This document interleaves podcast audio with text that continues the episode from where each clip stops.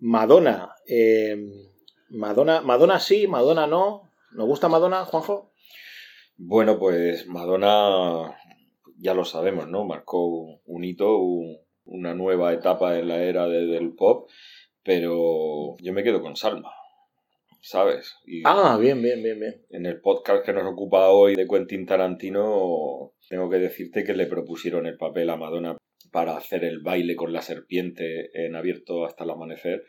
Y, ¿A Madonna? Sí, sí, porque Salma Hayek no quería hacerlo y Quentin le dijo a Salma Hayek, le dijo, oye, mira, si no lo haces tú, Madonna quiere hacerlo. Y entonces ya eso fue suficiente para, para convencerla de que, de que, bueno, de que lo, lo- lo iba a hacer ella como al final fue.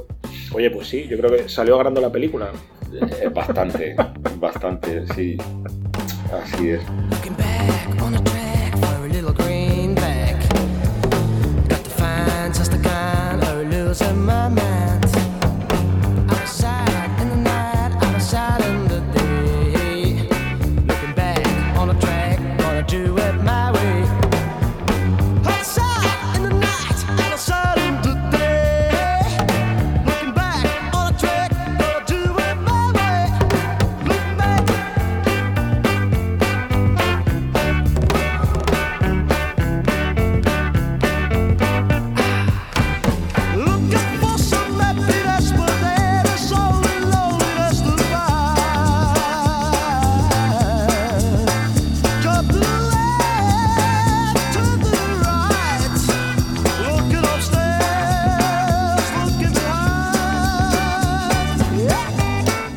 En el séptimo episodio de Cumlingus vamos a hablar de Mr. Quentin Tarantino.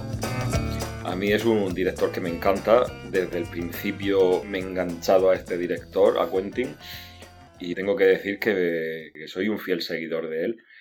No voy a decir que sea quizás la palabra brillante, pero es un director fresco que renovó la industria del cine y bueno, creo que ha, aportado a esta industria una cantidad de, de elementos, de películas innovadoras, Fíjate que es cierto todo esto que dices, ha sido un tipo muy, muy influyente. Quizás no estoy tan- de acuerdo en su brillantez, pero ha sido un tipo bastante influyente con una filmografía pequeña, digamos. Tienen nueve títulos. Sí, Más, bueno, si sumamos ese cortometraje que hizo de Four Rooms y tal, pero vamos, no, no tiene mucha filmografía. ¿eh? él, él decía que se iba a retirar cuando hiciera 10 películas y Bueno, le falta una, ¿no? sí, ahora en el año que viene, 2023, cumplirá 60 años. Si hace lo que dice que iba a hacer, pues estará cerca de, de retirarse, no lo sabemos. Decía antes que no lo considero muy especialmente brillante en el sentido que Quentin toma muchos elementos prestados de muchos otros géneros, películas, directores. Es decir, la originalidad que le da Quentin a sus películas es el propio, para mí, es el propio estilo Quentin. Es algo que él lleva en sí mismo, ¿no? Él, él se, él se monta su universo paralelo Sí. con las cosas que, que le molan y las narra además de una manera muy peculiar, muy, muy suya, que también me gusta muchísimo. Yo es que precisamente creo que él es mejor guionista y dentro del guion yo creo que él es mejor dialoguista para mí que director en sí. Lo, lo que me- a mí más me interesa de Tarantino son los diálogos que él tiene. Bueno, De hecho, de hecho, ojalá hubiera posibilidad de que hiciera alguna obra de teatro e ir a verla, pero tiene que ser fantástica. En cuanto a lo que dices, hay una palabra que, que tienen los argentinos, chorear, que me gusta mucho, que es como robar de, otra, de otros sitios, ¿no? Él chorea bastante otras pelis, o el cine que le ha gustado, pero es una cosa que me llama la atención que se haga mucho hincapié en él cuando hay otros directores que también lo hacen esto mismo. Es una cosa que yo creo que tiene que ver con el posmodernismo llevado al cine, donde ya, digamos, se subvierten los cánones habituales de los géneros cinematográficos, ¿no? Entonces ya las películas, eh, el western ya no es el western en sí, desde que Sergio Leone, digamos, lo deconstruye. El cine negro no vuelve a ser el cine negro desde que se deconstruye. Todos estos géneros, incluso el melodrama, van formando, digamos, una especie de subgéneros dentro de la propia trama que tienen su propia, su propia narrativa. Y yo creo que Tarantino no es único en eso. Eh, de hecho, una cosa que me molesta especialmente es cuando los exégetas o los, los fanáticos de Tarantino piensan que Tarantino prácticamente ha inventado el cine. Y Tarantino es un hombre, o es un director muy de su época. Más o menos la trayectoria de Tarantino puede ser comparable, igual no tan temprana. Tarantino empezó a hacer las películas a lo mejor más tarde, pero es comparable a la de Jim Jarmusch, o a la de un David Lynch, o a la de, incluso si me apuras, un Oliver Stone, o a los propios hermanos Cohen. Y ya ellos forman parte de toda esta, digamos, narrativa desmitificadora o deconstructiva posmodernista en el cine, en la que ya los géneros no son tan puros, ¿no? Sino que van cambiando, van metiendo ensamblajes incluso de obras anteriores, todo esto de lo retromaníaco, toda esta to- todo este encanto que tiene para estos directores y bueno, para generar para el arte posmoderno todo lo anterior, ¿no? Esta retromanía de usar cosas que se han hecho antes Sí, para pero, pero fíjate, es que creo que... darle la vuelta, ¿no? Sí, estoy de acuerdo contigo, pero quizás lo que veo en Quentin Tarantino es que sabe hacer eso con un estilo tan estéticamente pop, por decirlo de alguna manera, Sí, que es lo que lo distingue de los demás. Es es como adornar adornar un juguete, adornar una casa con elementos muy llamativos, con esa música que él tan espectacularmente elige, con esos vestuarios. pero sigue siendo música que él chorea, Sí, que me- sí. me gusta mucho el término argentino, que él chorea de otras sí. películas. Sí, pero, Es la- curioso. Pero él, pero hay que saber encajar también es cierto lo que dices. Él, él tiene como una especie de californización o algo así, ¿no? Californi- Eh, Californication. sí, Californication, del tratamiento este de las bandas sonoras en las películas, así como a veces muy surferas, ¿no? Bueno, de hecho, el, el tema principal de Dick Dale and, and the Deltones, ¿no? De, de Pulp Fiction, pues eso, viene de ahí, ¿no? Viene de, de Los Ángeles. Pero sí, sí es verdad que él tiene mucha capacidad para eso, ¿no? Para introducir las bandas sonoras dentro de la narrativa de su película y hacerlo todo, como tú has dicho, ¿no? Como una especie de... Un estilo pop, ¿no? Que, que, sí. que con entre esa música, esos diálogos que estoy de acuerdo contigo, tan trabajados, Los diálogos tan, para mí son fabulosos. tan interesantes, Sí, que, que son increíbles. Y luego la vestimenta de, de los personajes, ¿no? Por ejemplo, en Kill Bill, Sí. el chándal amarillo como copia al chándal de, de Bruce Lee, que también Sí. lleva un chándal amarillo en, en una de sus películas. Claro, claro, son todo... Sí, son, son copias, ¿no? Son todo homenajes a... Homenaje a, a cine que ya se ha rodado y él Sí, que a él, saca... que a él le gusta. Y él saca, y él saca su versión. Por cierto, que esto lo decía, esto mismo, lo decía James Cameron en una serie de seis capítulos, voy a hacer un poco de publicidad, Sí, sí, sí. una serie de seis capítulos sobre historia de la ciencia ficción en el canal de Apple TV, donde James Cameron decía esto, que los directores lo que hacían era dar su propia versión sobre historias que ya existían Ya o, hechas, o- ¿no? o ya hechas. Y, y fíjate, creo que, creo que estoy, eh, estoy de acuerdo con James Cameron y Tarantino lo hace, pues, pues lo que estoy diciendo, de esta manera tan pop, tan fresca, tan refrescante en un Hollywood que ya es carente de la violencia explícita, ¿no? Un Hollywood que en los años en los años 90 ya pues empieza con esta falta de originalidad y llega Tarantino y nos sorprende a todos con un Pulp Fiction Bueno, que a- y yo todavía es que todavía recuerdo Sí. cómo salí del cine de ver Pulp Fiction y dije ¿qué he visto? Alguien podría decir que sigue siendo falta de originalidad, ¿no? Porque él toma prestado o roba directamente para homenajear Chorea, a la película. chorea. Chorea, es que me gusta mucho ese término argentino. Chorea de otras pelis, ¿no? Lo que también me gusta, aparte de los diálogos de Tarantino, es, y yo creo que esto lo comparte con los grandes directores, sobre todo norteamericanos, y es esa naturalidad con la que muestra la potencia física de los personajes. A mí esto me encanta de él. Yo creo que él cuando encuadra, antes he dicho que no me parece un muy buen director, me parece que es buen director, me parece que es mejor guionista y dialoguista, Ten en cuenta, pero él, él sí, él sí no ha tiene una cosa... él no ha estudiado. Su escuela, digamos, todo el mundo lo dice, ¿no? Su escuela es el videoclub donde trabajó, ¿no? Sí, sí. Por eso está tan lleno de referencias de clase Z, de gore, de cine B, de... Es como una persona historia, que le gusta tanto el cine, que llevaba su cabeza llena de, de fotogramas, de ideas, de imágenes, de, Pero a mí me gusta, historia. a mí me gusta mucho y yo creo Y que las lo- ha montado Sí. según su estilo y según su visión. Pero a la hora de encuadrar sí le doy el crédito que tiene al mostrar la fisicidad de los personajes. Y yo creo que eso lo comparte con los directores tan clásicos como pueden ser George Ford o Howard Hawks o luego posteriores David Lynch o, o Jim Jarmusch.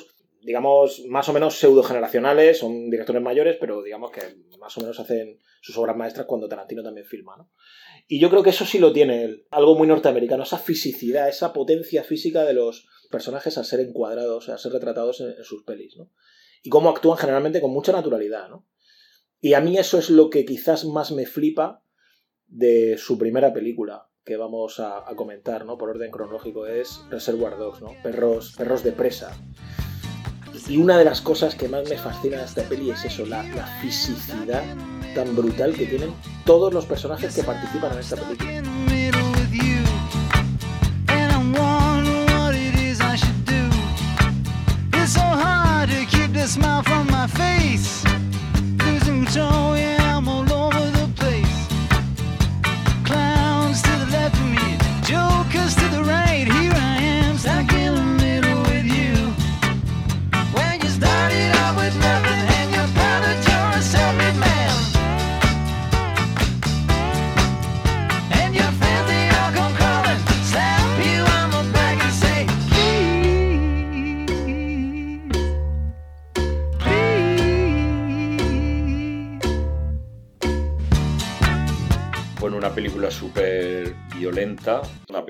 Atraco, en la que el atraco sale mal y bueno, Por cierto, el atraco nu- nunca se muestra. Que eso es otra maravilla también de esta peli, el guion, que el, el atraco sea una elipsis. es otro de los puntos que quería comentar de Quentin Tarantino, que la narrativa de Quentin me parece espectacular, me parece espectacular. Se sale del planteamiento genérico de inicio, nudo, desenlace, ¿no? Quentin nos cuenta las historias más como un libro, ¿no? Más como literatura que como una obra de teatro con una linealidad tradicional, ¿no? Y esto me, me chifla, me chifla porque, fíjate, consigue una cosa que yo creo que es bastante difícil, no sé si entre comillas, que es multiplicar la atención del espectador en la película, porque al no ser una trama tradicional, te obliga a estar atento a ver por qué han sucedido las cosas, qué ha pasado, de repente mete un flashback, esto el máximo exponente es Pulp Fiction, pero aquí ya en Reservoir Dogs, pues No, no, no, aquí hay varios aquí, flashbacks. aquí ¿eh? hay, efectivamente, Sí, sí, también sí. los hay. Entonces, esto es otra de las características de Quentin que me apasiona, ¿no? Cómo te engancha la película con la historia, con esa violencia, con ese realismo y te absorbe, ¿no? Es un director, aunque sea un poco copiador, pero hay tantas cosas que hace bien, que las ponen justamente en su sitio. Me encantan sus películas, unas más que otras también, ¿no? Sí, bueno, sí. Reservoir Dogs, como tú dices, A mí me parece una obra maestra Reservoir Dogs, sobre todo teniendo en cuenta que es la ópera prima, Sí, y además una película que cual es una barbaridad. él quería rodarla, no sabía ni cómo hacerlo, contactó, o no sé si porque tenía amistad con Herbie Keitel, a su vez Herbie Keitel habló con otra persona que fue la que financió y ya con un presupuesto medio decente Bueno, a- consiguieron... A Harvey eh, Keitel también estos papeles le, le molan, ¿no? Hablábamos la última vez de, de Teniente Corrupto, ¿no? Sí, sí, está muy... Que del mismo año me parece que son, ¿no? Reservoir Dogs y Teniente Corrupto, o año después, año antes, pero vamos, que Deben son, andar cerca. son, son muy cercanas, ¿eh? Dos papelazos de Harvey Keitel brutales, ¿eh? Sí, Herbie Keitel es uno de esos actores recurrentes de Quentin y que, bueno, pues está fabuloso. Con respecto a la narrativa, al, al aspecto de, de los flashbacks y de contar la historia, digamos, deconstruida, que luego, digamos que el paradigma más exagerado y para mí un poco efectista, luego lo haremos, es Pulp Fiction, pero aquí él lo hace, hay que recordar que hubo gente anterior que también lo hizo, ¿no? Esta película para mí está muy basada en Atraco Perfecto, de Killing, de Stanley Kubrick, en el que ya Kubrick juega con esto, con la diferente perspectiva de los personajes conforme sucede el atraco, ¿no? Y él va mostrando también a través de flashbacks cómo cada uno de los personajes que participan en el atraco lo vive, ¿no? Quiero decir que esto ya se había hecho. Lo que sí me parece interesante en particular es el rizar el rizo que tiene cuando Tim Roth hace el discurso, el señor Naranja, hace el discurso inventado de que va con la maleta llena de droga y se va a un baño y hay un grupo de policías y, hay un perro. No sé si te acuerdas de esa escena. Es una escena que es metanarrativa porque hace un flashback y es un flashback inventado. Porque eh, Tim Roth, que es un policía encubierto, o digamos una especie de chivato encubierto dentro de la banda, tiene que inventarse esa historia. Y Quentin Tarantino tiene la genialidad de mostrarla en imágenes. Y eso me parece fabuloso. bastante original para mí. O sea, es dentro del flashback propio otro flashback inventado, ¿no? Lo cual ya es como rizar el rizo. Es una, es una pequeña maravilla de esa peli. Película Reservoir Dogs que, aparte de estar basada en Atraco Perfecto, yo creo que también tiene una similitud con La Jungla de Asfalto de John Huston en cuanto a el carácter perdedor que al final tienen los personajes, ¿no? Que al final acaban todos... Acaba todo Sí, fatal. Yo creo que menos... sí, menos, curiosamente menos Steve Buscemi, ¿no? Que es el que está todo el rato diciendo hay que ser profesionales, ¿no? Sí. Pero tampoco, tampoco queda claro, porque se marcha justo antes del tiroteo de la policía, pero tampoco queda claro. Yo creo que la- lo, lo deben de tener al final, ¿no? Ya aquí en esta primera película vemos la estética ya muy marcada, ¿no? De Sí. to- todos con un traje elegante, negro, corbata y bueno, todo muy metódico, los, los colores, que no sé si también será copiado a lo mejor de, de otras de otras películas, pero Sí, bueno, él, a ver, yo, yo creo que aquí la imagen de apertura de la película con los títulos de crédito a cámara lenta, yo creo que está cogido de- del avance de la marcha que filma Sam Peckinpah en Grupo Salvaje, ¿no? Yo creo que hay mucha, mucha similitud, ¿no? Cuando William Holden con todo el grupo va avanzando poco a poco y... Lo que pasa es que, claro, Sam Peckinpah... Bueno, aquí también Tarantino lo rueda con diferentes cámaras. Sam Peckinpah, mm, no sé si en el avance usaba la, la cámara lenta exactamente, pero vamos, yo creo que está muy sacado de ahí, ¿no? sí, pero esta es otra característica. Porque es un avance como muy, muy masculino, ¿no? Muy macho man ahí, avanzando Sí. los siete o los ocho hacia... Sí, a- En este caso hacia el atraco, en el caso de, de Grupo Salvaje hacia el suicidio más, más absoluto, ¿no? efectivamente. También lo podemos ver en otras películas de esto que comentas de los encuadres, de copiar encuadres, Sí, de copiar, por ejemplo, en Kill Bill, Sí, en, la- en las escenas de lucha hay escenas en películas de Bruce Lee donde vemos que el encuadre es que es el mismo. sí. o sea, es que copia hasta los planos. De, de- es, es tremendo, ¿no? Es Do- tremendo. do- dos cuestiones ya para finalizar con Reservoir Dogs acerca de este amor que tiene Tarantino por el cine que él ha mamado y que luego muestra en sus pelis, estos choreos o estos homenajes que él hace. En esta peli, quien hace de Señor Azul, creo que lo, lo comentamos en el podcast de Mickey Rourke, pero el que hace de Señor Azul es Edward Bunker. Edward Bunker es un escritor norteamericano que hace novela eh, negra, pero negra setentera y ochentera, súper sucia, ultramarginal, del mundo underground. Es un tipo que estuvo también en la cárcel y tal. Por cierto, Y- sí, estuvieron todos los protagonistas de Reservoir Dogs, estuvieron en algún momento de su vida en la cárcel. sí, sí. sí. Bueno, pues este Edward Barker creo que estuvo bastante tiempo, porque era, era bastante delincuente en su época. Tiene una novela, bueno, tiene dos novelas fantásticas, que es Perro come perro, No hay bestia tan feroz, y luego tiene una maravillosa que es Animal Factory, que precisamente en el año 2000 dirige y la lleva al cine Steve Buscemi, que es el señor Rosa. o sea que aquí hay como una, una especie, eh, va, va como hilando en sí mismo dentro de la metanarrativa que al final se transforma en gente que hace películas con Sí. novelas de personajes que aparecen en sus películas. Es una cosa muy intrincada y, y para mí fantástica, ¿no? Y luego el personaje de Joe, el, el viejo que digamos prepara el golpe, el jefe, ¿no? Es, es el mítico el mítico Lawrence Tierney, ¿no? Que es un, un actor prototípico de películas de los 40 de cine negro de serie B. Eh, hizo Dillinger en el año 45 y es un, es un tipo que yo creo que, igual que hace Contravolta luego, eh, yo creo que rescata prácticamente del anonimato, ¿no?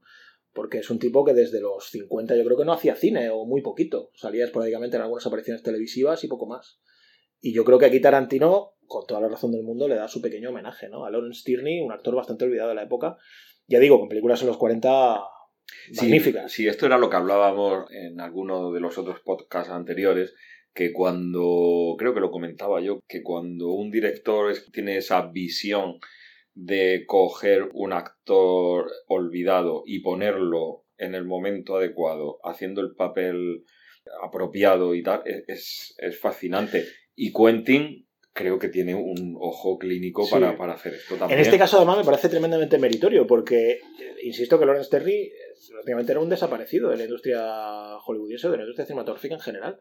Travolta es verdad que llevaba años sin hacer cosas interesantes, pero bueno, digamos que estaba por ahí, ¿no? Dentro del circuito, pero yo creo que este hombre estaba completamente apartado y, y ya mayor. Sí, y también, por ejemplo, otra actriz casi olvidada, al igual que Travolta o esta persona, este actor que tú comentas, es la protagonista de Jackie Brown, Pam Grier, que sí. quizás mucha gente que nos escuche no lo sabe, pero era una estrella absoluta del género de Sí, Black Exploitation. La explotación, digamos, la explotación negra. Personajes negros que hablaban, pues eso, del mundo underground, del AMPA, mucha violencia. violencia, prostitución, sexo, de todo ahí. Este- rock and roll. este- Bueno, rock and roll no, en este caso sería soul. Sí. Soul a saco y sí, sí, sí, sí. Y bueno, decir ya para finalizar que, que hay mucha gente que, que habrá visto ya algún vídeo en YouTube, imagino, de los planos literales que Quentin Tarantino chorea de una película de Hong Kong que se llama City on Fire, dirigida por un tal Ringo Lam. Yo solamente he visto esta película, pero los planos finales, que mucha gente dice que pues es- son un poco de Sergio Leone, ¿no? También, La muerte tenía un precio, o en El bueno, y el malo, de tres pistoleros apuntándose y tal. Pero realmente yo creo que los chorea de esta peli City on Fire de, de Hong Kong, que obviamente pues explica un poco de lo que bebe Tarantino, que bebe de los clásicos, porque hay, hay un plano cuando Harvey Keitel y Tim Roth, o sea, cuando Harvey Keitel sostiene a Tim Roth en los brazos, que están los dos ensangretados, que es básicamente duelo al sol. Pero él bebe tanto de lo clásico como de la serie Z, películas home- de Hong Kong, películas chinas y todo este tipo de historias. Pero qué bien lo adapta, ¿eh? Y qué bien lo, lo pone en el momento adecuado. Tienes tu el- razón, tiene una estética pop muy potente y yo creo que eso, eso le ayuda bastante. Y sobre todo, insisto, eh, esa naturalidad con la que muestra a los personajes, muy norteamericana, eh, que me parece fascinante. Y el uso de la banda sonora es fabuloso, claro. Bueno, otra película a mencionar, aunque él no la dirigió, él realizó el guion, es Amor a quemarropa. Una película dirigida por Tony Scott. La protagoniza ella es Patricia Arquette. Patricia Arquette, guapísima. Y bueno, una historia también de drogas, de persecuciones, de vidas mal logradas, de ambientes turbios. Y yo recuerdo esta película con gran... Me gustó muchísimo. Mm. Me gustó, me pareció excepcional el guion.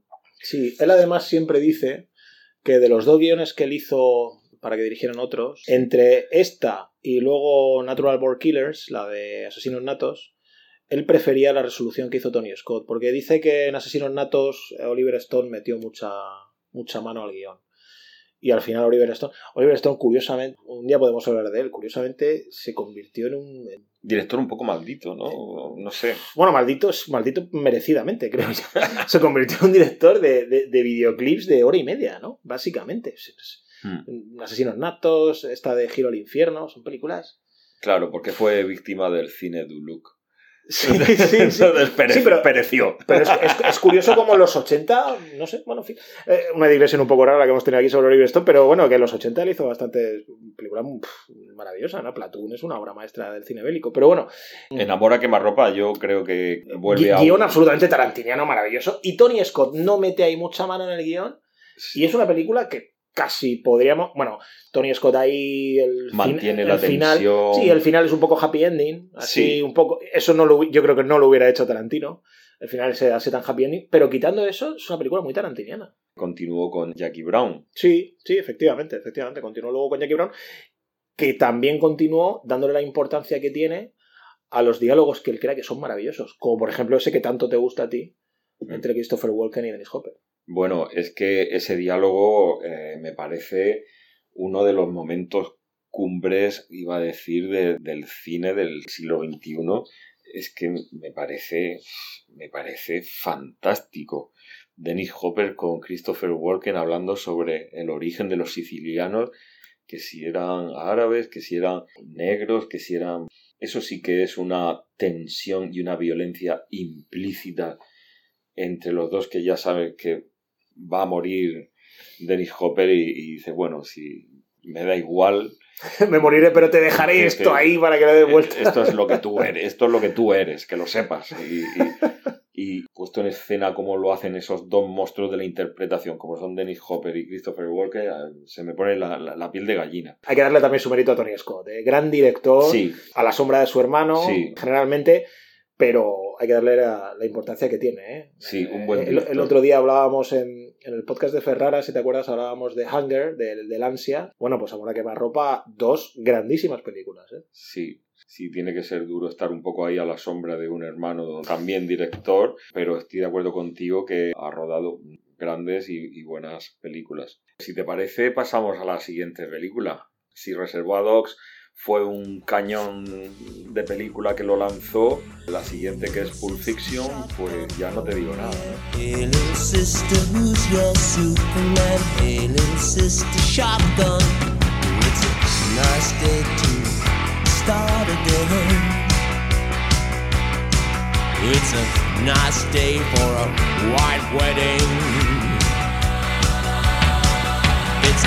¿no?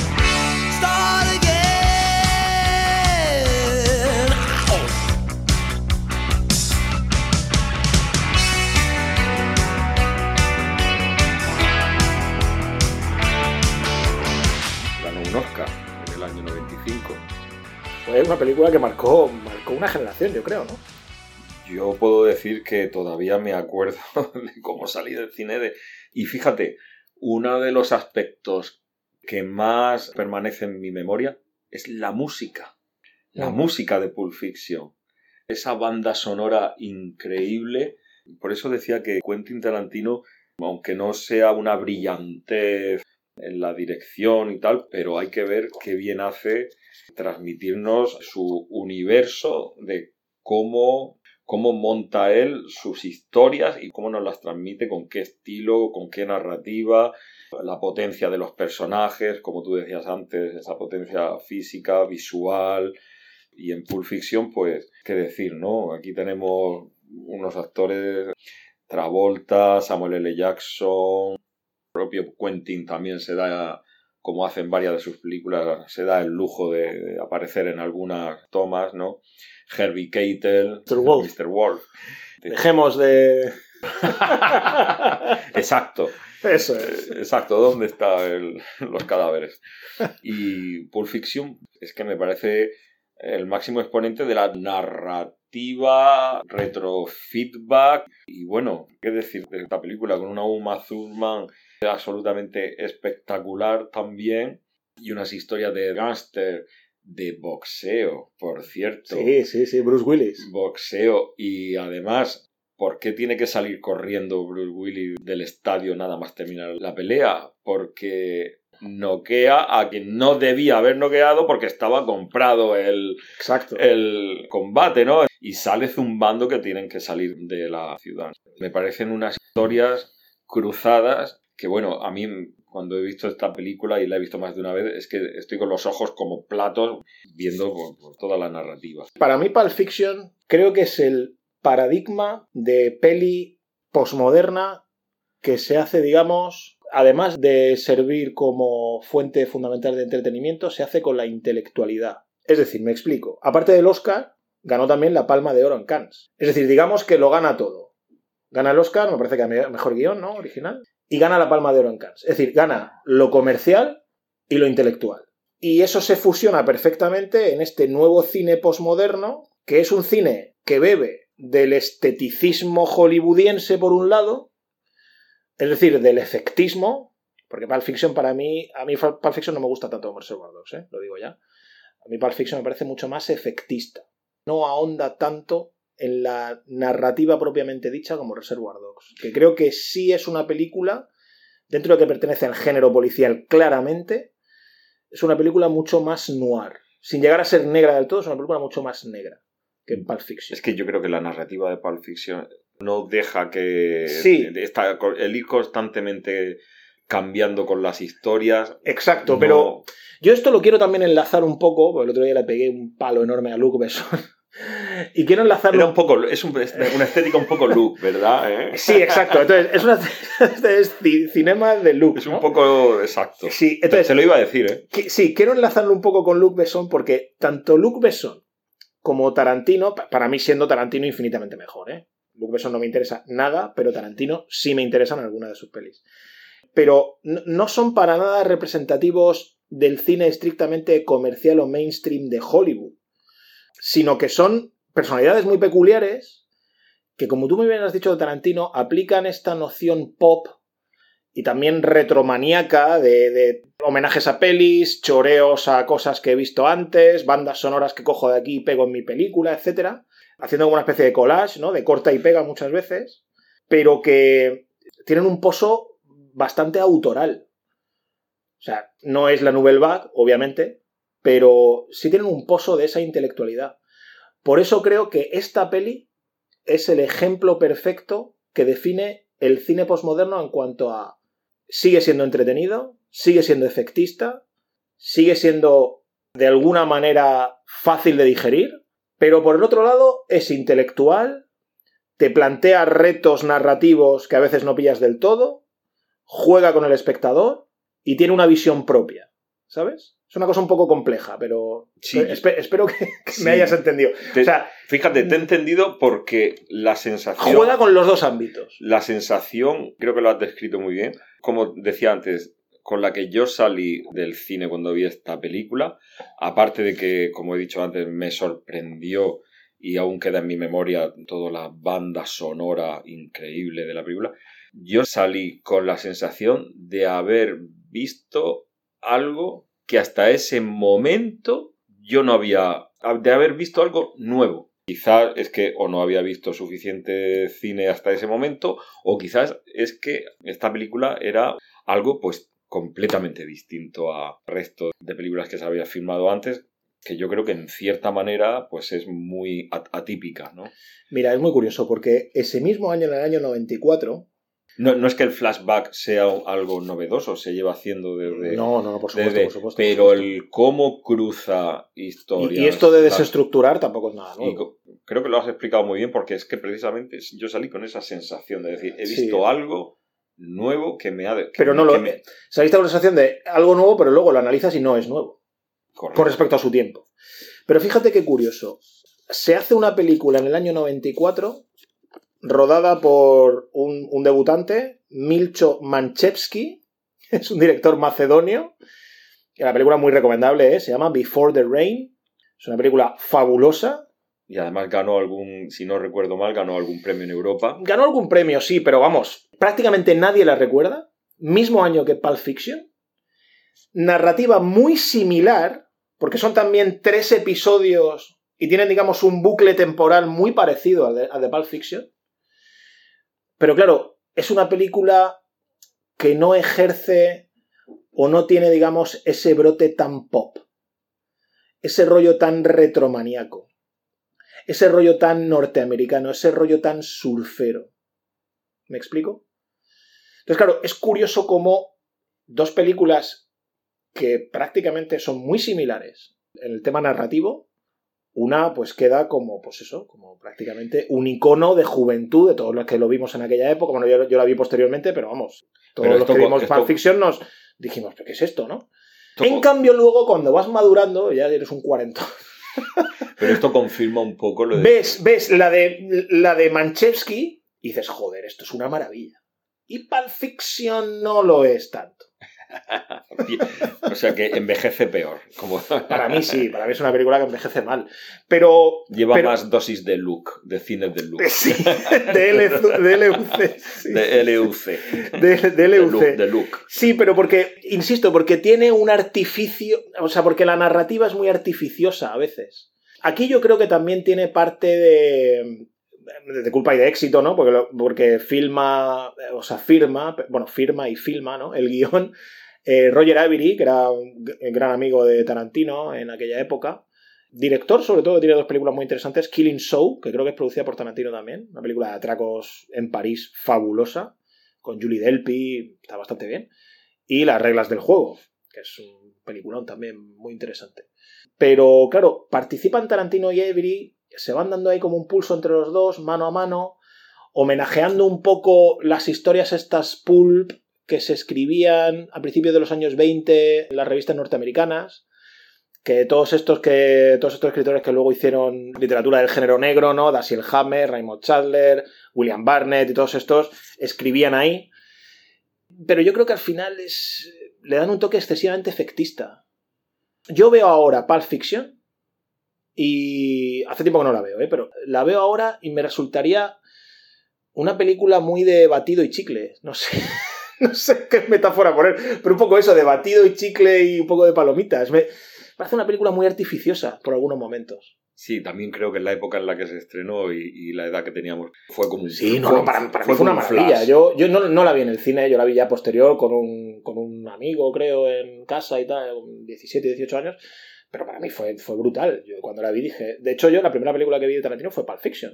Porque era la que había oído hablar de ella. Yo Reservoir Dogs ya la vi posteriormente y, y el resto ya cuando las fue rodando, ¿no? Pero, pero sí es verdad que a mí Fiction me pareció una maravilla. Pero creo que pierde con el tiempo. Creo que pierde. Y precisamente. Pero a pesar de perder, yo le doy el mérito que tiene de convertirse en un icono para mucha gente, pero precisamente de este cine posmoderno que yo digo, que mezcla, por un lado, lo comercial barato y lo intelectual profundo, ¿sabes?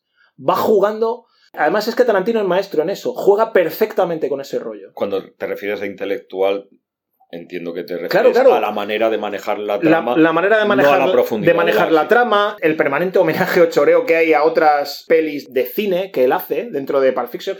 Beso Mortal, de Robert Aldrich, de Cine Negro, que es el, el rollo del maletín. Muchos planos, primeros planos que son clavados a Código de Lampa de Don Siegel. Es decir, él juega mucho con ese rollo cinéfilo, que es muy intelectual, cosas como son. Yo aquí soy un claro exponente de esa pedantería.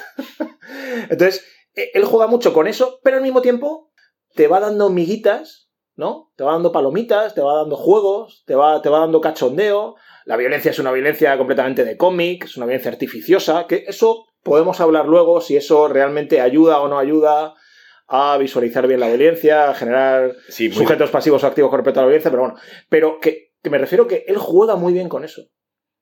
Él es, él es un maestro en eso, en jugar con eso. y, y- y hace que estemos las dos horas o el tiempo que Claro, dure la claro, película claro, pegados a la pantalla. pegados a la pantalla. Pero precisamente porque él viene del videoclub donde él ha visto tanto Duelo al Sol de Kim Victor como Psicosis de Hitchcock, que hay un plano cuando va conduciendo Bruce Willis y atropella a este, que es, que es Psicosis. Sí. Entonces, eh, ahí él juega con eso, con el cine más clásico, más pureta, más intelectualoide.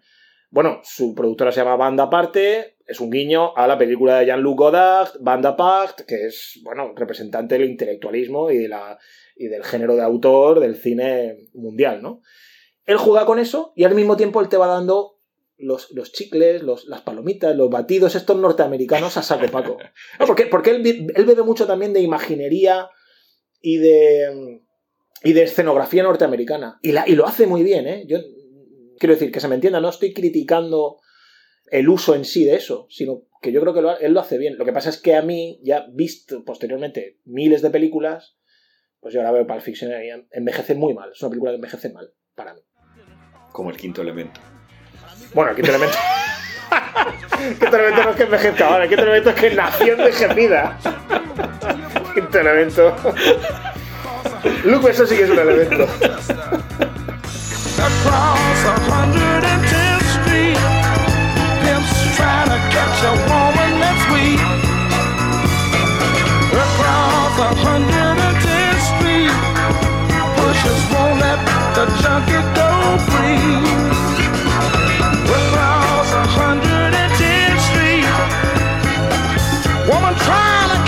Trick on the street. Ooh, baby.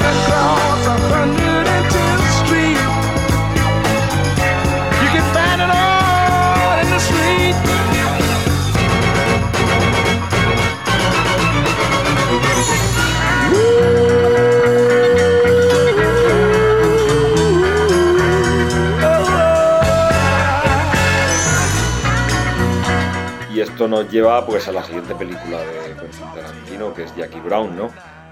Eh, una película en la que, bueno, pues ya volvemos de nuevo un poco al género gángster, al género mafioso, al género mundo corrupto, con la actriz que comentábamos Pam Grier, sí. efectivamente comentábamos antes.